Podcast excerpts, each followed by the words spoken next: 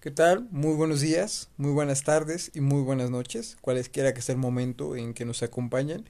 Esta ocasión vamos a hablar un poquito sobre el proceso electoral 21-22 que se está viviendo en el estado de Hidalgo, México.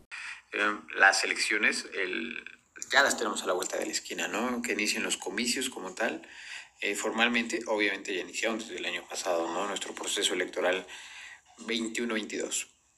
Pero ya estamos en la plenitud del ejercicio del escrutinio y cómputo, que es el final, pero ya estamos a nada de ejercer un derecho y una obligación que tienen todos los ciudadanos que son partícipes de un régimen democrático, como lo son las elecciones y el ejercicio del sufragio.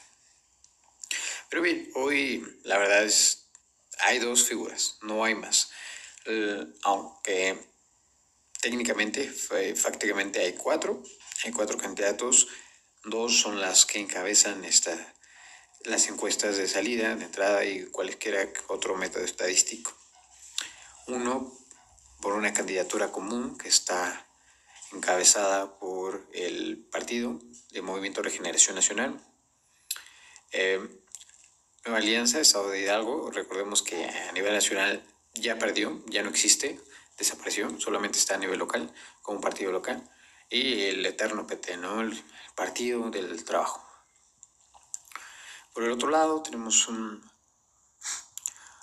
eh, una coalición, la coalición Va por México, conformada por los partidos, el PRI, Partido Revolucionario Institucional, Partido de Acción Nacional, PAN, y el Partido de la Revolución Democrática, el PRD, el Partido del Sol, ¿no? Siempre está presente. Ah, si me preguntan mis posturas, ambas coaliciones, la coalición tanto como la candidatura común, son aberraciones teóricas a las mismas, a las mismas concepciones de, partido, teorías de partido. les recomiendo que vayan a investigar un poquito y, después debatimos un poquito porque considero que son aberrantes estas coaliciones en un sentido teórico. Es tarea para otro día. y cuáles son las dos grandes figuras, ¿no? Carolina Villano y Julio Menchaca. Periodistas de formación, ambos con una estructura de derecha, con tendencias semiconservadoras, con una estructura pragmática del ejercicio político. Cualesquiera que sean las dos figuras que lleguen a ganar en esta contienda, sinceramente no va a haber un cambio radical eh, en cómo se ha estado manejando el, el gobierno dentro del Estado es muy complicado olvidar cómo hemos estado formados, cómo hemos crecido, cómo nos hemos desarrollado. Eso por un lado. Tienen buenas ideas tal vez, unas figuras como la candidatura en común. Veo que utilizan más la figura del cacicazgo, más la figura de, del eterno líder carismático para solventar una, una campaña, para solventar el hartazgo ciudadano general. Y por el otro lado, efectivamente, tenemos una persona sumamente preparada en, en cargos públicos, académicamente también, aunque algunos pondrían en tela de juicio ambas, ambas nociones, creo que ningún candidato en estas dos este, en estos dos ejes que acabo de mencionar se libraría completamente, ¿no? El, el, ojo público es, es crítico, o me gustaría que fuera un poco más crítico en, en la formación profesional, el ejercicio profesional que han estado. Muchos dicen que que el ejercicio profesional y público les da el respaldo, pero hay que hacer acciones un poquito más coherentes, y eh, asertivas, en decir qué ha hecho, cómo lo ha hecho, por qué lo ha hecho. Hay, hay que ver más allá de la historia, ¿no? Como bien dirían mis amigos y colegas historiadores, siempre hay una historia detrás de la historia, entonces sería interesante analizar esto.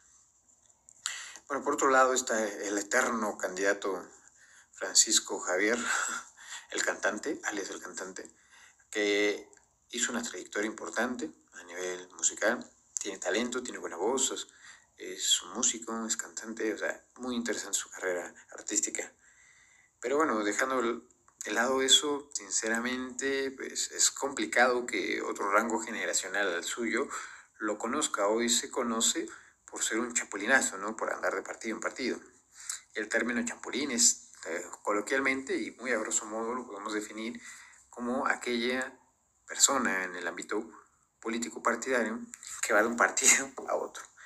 Entonces, eso les va a restar muchos, pero muchos puntos, al igual que muchas sandeces, atrevo a decirme públicamente, que hizo mención, no solamente, o más bien, y mejor dicho, no para esta elección, sino en la elección pasada, en donde participó también para la gobernatura y en donde ganó el actual presidente o el actual gobernador, un término mejor dicho, el gobernador del estado de Hidalgo, Omar Fayad Meneses.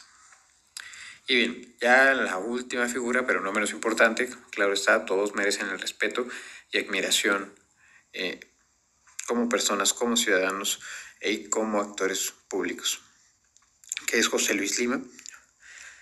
Ah, desde la perspectiva de un redactor, y lo puedo hacer público, me ha llamado mucho la atención su, su campaña, ha utilizado bastante el marketing digital, se, se nutre de ideas jóvenes, tiene un grupo juvenil bastante interesante que lo está detrás de él, que lo está asesorando, que lo está apoyando, que está trabajando de la mano por exaltar esta figura, que se deslindaron de la candidatura común con Juntos Haremos Historia, encabezaba el, el grupo partidario de Moreno. Es interesante la fuerza que ha tomado el Partido Verde, aunque sí es cierto, hay que cambiar bastantes cosas, hay que hacer un ejercicio más paulatino y riguroso sobre sus acciones, menciones y omisiones, sobre todo por el eslogan que defiende, ¿no? Pero eso, eso lo vamos a dejar un tantito de lado, pero no es menos importante, es muy importante el ejercicio que acabo de mencionar. Eh, desde ese aspecto, ha dicho cosas coherentes, no ha salido mucho de, del tenor de ser una opción, o sea, puede ser una opción. Sinceramente, yo lo veo con cero posibilidades de ganar, cero posibilidades de contender firmemente yo veo muy claro la balanza para dos puestos, sin más ni menos, sin tapucos en la boca. Vamos a ser sinceros, pero les servirá para posicionarse políticamente en nuestro Estado, al igual que posicionar a toda la carga juvenil que tiene atrás, porque seamos sinceros, ya no, ya no queremos tanta carne de cañón. Hay muchas personas en su equipo de trabajo, tanto de él como de las otras coaliciones, jóvenes, profesionales y profesionistas con todas las cualidades todas las actitudes capaces de desempeñar un cargo. Pero desgraciadamente a veces la vieja escuela partidaria no los deja ejercer sus funciones. Entonces será bastante interesante ver cómo, cómo se van dando las cosas en un futuro cercano para, para estos partidarios juveniles. Sin más, nos despedimos deseándoles que tengan un excelente día, una excelente tarde y una excelente noche. Cuídense mucho, los saluda cordialmente su amigo Jared Morales y nos escuchamos en otra ocasión. Hasta luego.